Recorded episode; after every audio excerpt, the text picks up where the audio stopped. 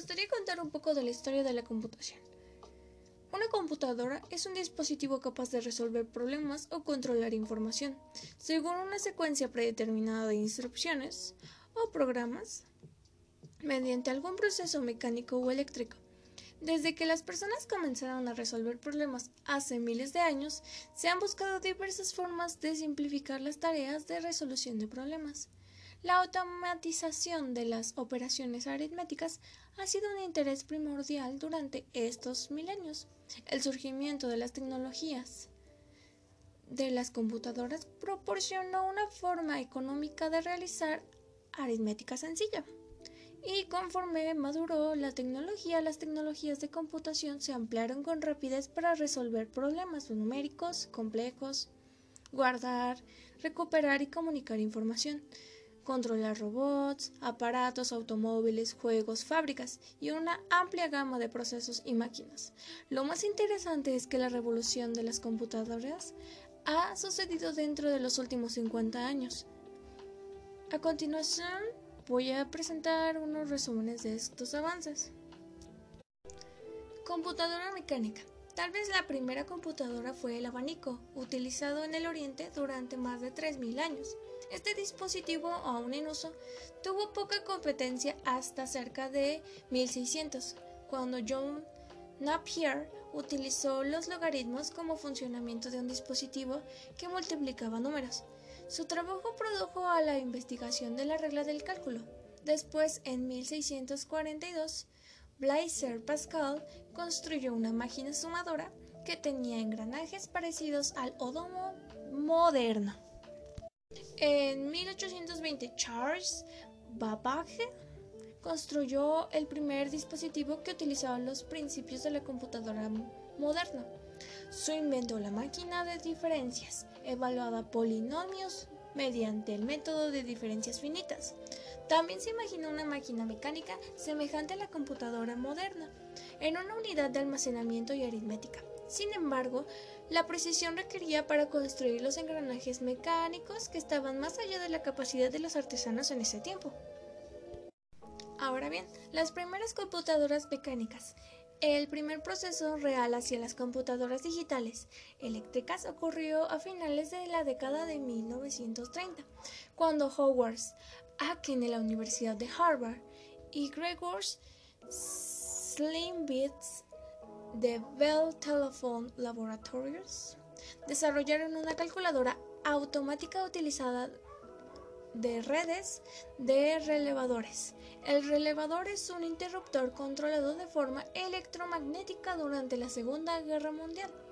Se desarrollaron otras máquinas con relevadores para los cálculos de balística en artillerías.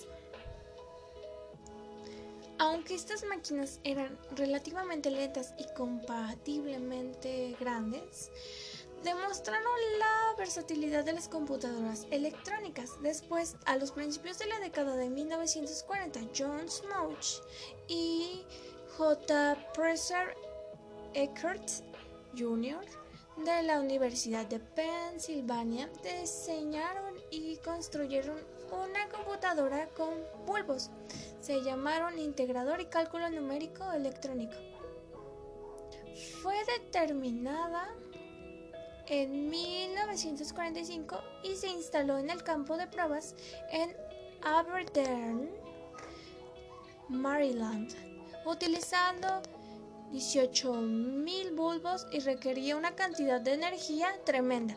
Su probabilidad de falla era alta y resultaba difícil programarla, ya que se necesitaba un tablero de conexiones manuales. Entonces surgieron tres importantes descubrimientos que utilizaron la rápida evolución hacia las computadoras digitales actuales. Primero, John von Neumann propuso que el programa residiera en la memoria de la computadora, donde se podría modificar a voluntad, lo que resolvió las dificultades de programación de la ENIAC. Segundo, John Verdent, Walter H. Reitan y William Stokely inventaron el transmisor en 1947, lo que produjo una forma drástica las necesidades de espacios y energía al reemplazar el bulbo. Y tercero, J.W. Forrester y su grupo en el Instituto Tecnológico de Massachusetts desarrollaron la memoria de núcleo magnético que permitió aumentar la capacidad de almacenamiento considerablemente. Ahora bien, las cuatro generaciones de computadoras, ENIAC y las demás computadoras de bulbos que aparecieron a finales de la década de 1940 y principios de 1950, han sido llamadas las primeras generaciones de computadoras digitales. El surgimiento de los transitores a finales de la década de 1950 trajo consigo la segunda generación de máquinas, con un tamaño menor, más rápidas y con mucha mayor capacidad que sus antecesoras. A finales de la década de 1960 y durante la década de 1970 apareció la tercera generación de máquinas, estas caracterizadas por utilizar circuitos integrados, que consideran de paquetes miniatura con varios circuitos transistores, lo que llevó a una reducción de tamaño aún más drástica. Las mejoras en las tecnologías de empaque y de memoria también contribuyeron a perfeccionar las máquinas de la tercera generación. A finales de la década de 1960 surgió la mini computadora, aunque además de las grandes máquinas complejas con frecuencia llamadas mindframes, muchos fabricantes ofrecieron estas computadoras más pequeñas con una capacidad limitada y de propósito general. Las minicomputadoras, que recibieron tal nombre por su tamaño y costo, se utilizaron en muchas aplicaciones diversas y han desempeñado un papel fundamental en la popularización del uso de las computadoras, las minicomputadoras generalizando el uso de las computadoras en las comunidades científicas y de la ingeniería y de las máquinas. Se abrieron camino a los laboratorios de investigación de las industrias y las universidades. El control computarizado de procesos de la industria se hizo cosa común. Por último, la cuarta generación de las computadoras se introdujo a finales de la década de 1970 y principios de la década de 1980, con la aparición de las máquinas basadas en componentes de hardware con circuitos integrados a gran escala, LSI y muy grande escala BLCI con BLCI se pudieron construir computadoras pequeñas pero potentes, conocidas como computadoras personales o estaciones de trabajo. El componente central de estas máquinas es el microprocesador, que es toda una unidad central de procesamiento de una computadora implantada en un componente BLCI. Intel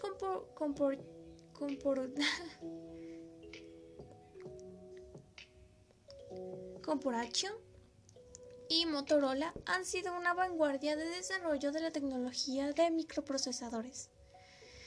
En base a la industria de la figura, la cual se muestra la evolución de un periodo de los 200 años de circuitos microprocesadores VLSI de Intel utilizado en la computadora personal IBM y compatible con IBM. Y bueno, yo estoy ocupando un libro. Este libro se puede representar las décadas que se fue utilizando los transmisores y la velocidad de los relojes en en la década, los números de transmisión y la velocidad del reloj. En 1971 hasta 1993 se fue dando su evolución de Intel. Bueno, es posible que la aparición de las computadoras personales como la PC de IBM, basada en microprocesadores Intel y Apple, Macintosh, basada en los microprocesadores Motorola vayan teniendo el efecto más drástico para ampliar la gama de aplicaciones de las computadoras que cualquier otro hecho. Antes de la amplia difusión de las computadoras personales, se puede afirmar que la mayor parte de las computadoras eran utilizadas por expertos en computación. Actualmente las computadoras son utilizadas por igual y en forma común por expertos y no expertos. También las redes de computadora han proliferado durante la cuarta generación. Las redes han incrementado el acceso de las computadoras y han generado nuevas aplicaciones como el correo electrónico la quinta generación y más allá. ¿Cuándo comenzará la quinta generación de las computadoras? ¿Ha empezado ya? Si utilizamos la medida clásica, el cambio a una base de tecnología de hardware, la respuesta es no. ¿Debería ser tecnología de hardware el único indicador de las generaciones de computadoras? Tal vez no. Está claro que los avances del software han tenido un efecto profundo en la forma en que son utilizadas las computadoras. Las nuevas interfaces de usuarios, como la activación por voz, o los nuevos paradigmas computacionales, como el procedimiento en paralelos, y las redes neuronales, también podría caracterizar a la siguiente generación de máquinas. Como sea, es probable que el proceso en paralelo, la inteligencia artificial, el procedimiento óptico, las programaciones visuales y las redes de gigabytes desempeñarán el papel clave de los sistemas de cómputo del futuro. Es probable que estén usando la quinta generación de computadoras donde en algún tiempo antes que sea evidente. Con esa perspectiva, se repararemos ahora ciertas terminologías importantes en la computación, necesarias para realizar y diseñar circuitos de computadoras u otros sistemas digitales. Sistemas digitales, sistemas digitales y analógicos. Un sistema o dispositivo digital es un sistema en el que la información se representa y se procesa en forma discreta, en vez de continua. Los sistemas basados en forma continua de información son sistemas o dispositivos analógicos. Un reloj que muestra la hora mediante manecillas para la hora, los minutos y los segundos es un ejemplo de dispositivo analógico, mientras que un reloj que despliega la hora mediante dígitos decimales es un dispositivo digital. La información en los cassettes de audio tradicionales se graba de forma analógica, mientras que los discos compactos guardan una información digital. Una forma más moderna de la cinta de audio, la cinta audio digital DAT, almacena la información en forma digital. Por ejemplo, se muestra una señal analógica, podría aparecer un fragmento de cinta magnética de audio. En otra se puede representar la misma señal, pero en intervalos de tiempo uniformes y convertida en un número discreto de valores. Y hay otra forma que puede ser la información en forma digital, donde se muestra una representación de números binarios escritos en forma vertical en la cinta. La cinta magnética contiene formas analógicas y digitales de una señal. Sería de forma analógica, analógica muestrada y forma digital. La forma analógica es como una onda. La forma analógica muestrada eh, se podría decir que está en forma de histograma, yendo de arriba para abajo, pero en puntos determinados. En cambio, en la analógica son puntos infinitos y en forma digital pues son números binarios. Son 0, 0, 1 y nada más. Aunque la computadora moderna es el ejemplo más visible del sistema digital, existen muchos otros ejemplos, que incluyen los relojes digitales, los controladores de semáforos y las calculadoras de bolsillo. Todos estos ejemplos distintos de las computadoras son sistemas de funciones fijas que no pueden ser modificadas por un usuario. En contraste, la computadora es un sistema programable, es decir, que se puede modificar para cambiar las tareas o aplicaciones que realiza. En otras palabras, la computadora son sistemas de propósito general, mientras que los otros ejemplos tienen una aplicación específica. En una tendencia rápido aumento, Las computadoras se utilizan en lugar de los circuitos de aplicación específicas en productos tales como motores de automóviles, aparatos caseros y juegos electrónicos mediante el desarrollo de programas que utilizan las tareas necesarias de aplicaciones y de la inserción posterior a la computadora programada en un producto. La capacidad para programar una computadora de modo que alcance a realizar tareas permite utilizar la computadora insertadas en un lugar de una amplia variedad de circuitos fijos, usualmente con un costo mucho menor. Las computadoras analógicas y otros sistemas analógicos se utilizan mucho antes de perfeccionar los distintos digitales, porque entonces los sistemas digitales han sustituido a los analógicos en muchas maneras o muchas áreas de aplicación. Bueno, existen varias razones. En general, las técnicas digitales ofrecen más flexibilidad que las analógicas, en el sentido que pueden programarse de forma mayor, facilitada para realizar cualquier algoritmo deseado. Los circuitos digitales ofrecen capacidades de procesamiento superiores en términos de velocidad. La representación digital de la información numérica tiene una precisión y un alcance de un rango mayor que el caso de las señales analógicas. Las implementaciones de las funciones de almacenamiento y repercusiones de información es más sencilla en forma digital que en forma analógica. Eh, la técnica digital permite el uso de mecanismos integrados, detección y corrección de errores. Los sistemas digitales se presentan mayor a la miniaturización de los analógicos. También existe una jerarquía de diseño en un sistema digital.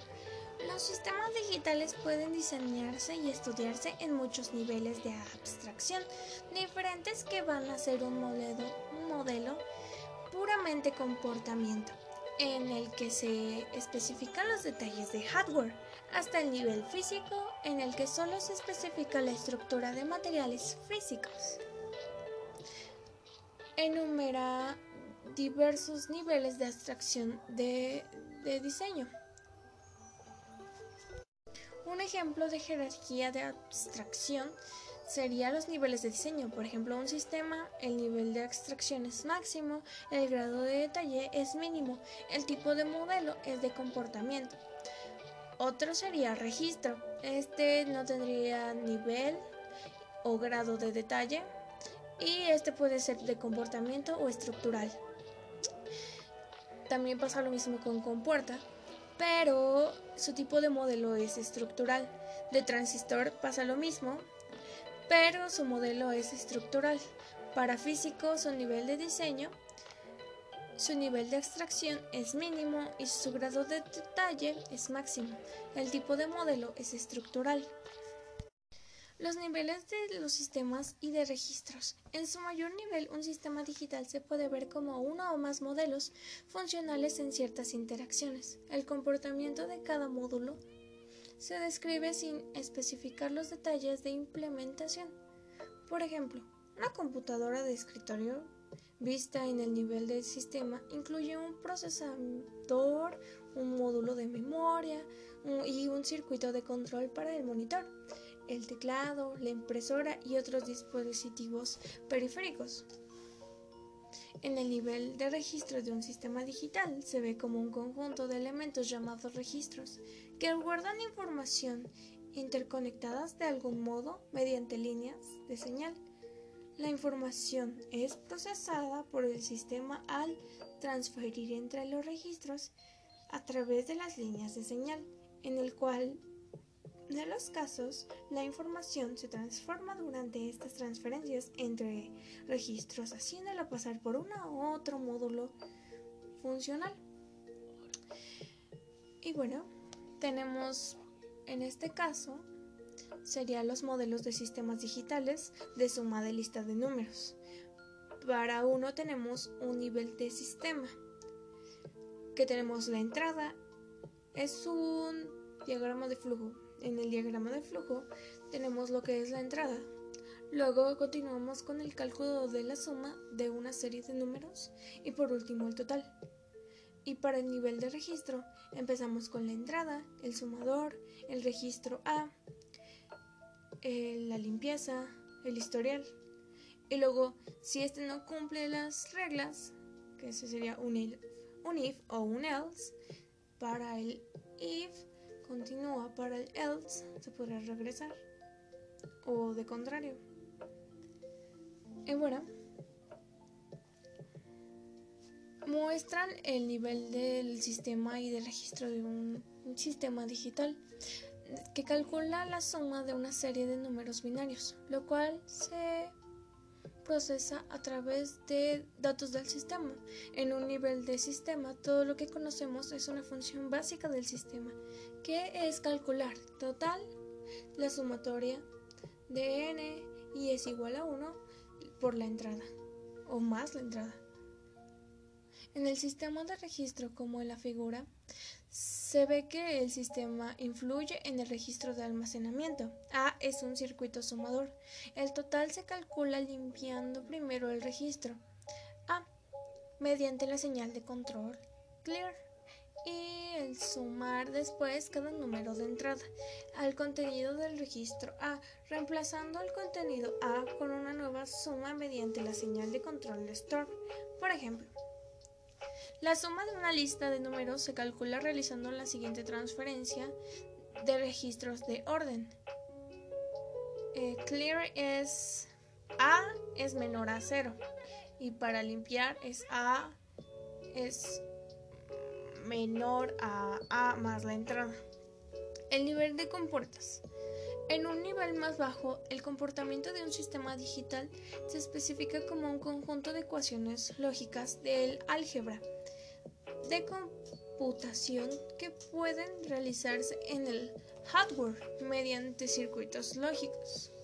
En la unidad lógica mínima del hardware digital de la compuerta, la compuerta son elementos de computación que implantan los operadores fundamentalmente del álgebra de computación. Las ecuaciones lógicas se materializan en hardware al interconectar con puertas que forman circuitos lógicos combinatorios, como se muestra. Observemos que el circuito tiene seis compuertas. La entrada en este ejemplo son x hasta x5 y la entrada es f de x, x1, x2 eh, hasta x5. Es una función que solo depende del valor actual de las señales de entrada. Por ejemplo, una característica definitiva del circuito lógico combinatorio es que no tienen memoria de las señales entradas previas. El análisis y diseño de los circuitos lógicos combinatorios ocupa una gran parte de este contexto hasta llegar a una jerarquía que sobrepasa al G5, llegando hasta el G6 un circuito lógico combinatorio de seis puertas. Las, computadoras digitales tienen dispositivos de memoria llamados registros, que sirven como espacio de almacenamiento temporal de la información. Estos registros y ciertas cantidades de la unidad de control se denominan circuitos lógicos secuenciales. Un circuito lógico secuencial es en general un circuito lógico combinatorio con memoria como se modela en la figura. A diferencia de los circuitos lógicos combinatorios, la salida de un circuito lógico secuencial son funciones que no solo dependen del valor actual de las señales de entrada, sino también de la historia anterior de la entrada reflejada por la información guardada en los registros. El análisis y diseño de los circuitos lógicos secuenciales es el segundo punto central de la presente texto.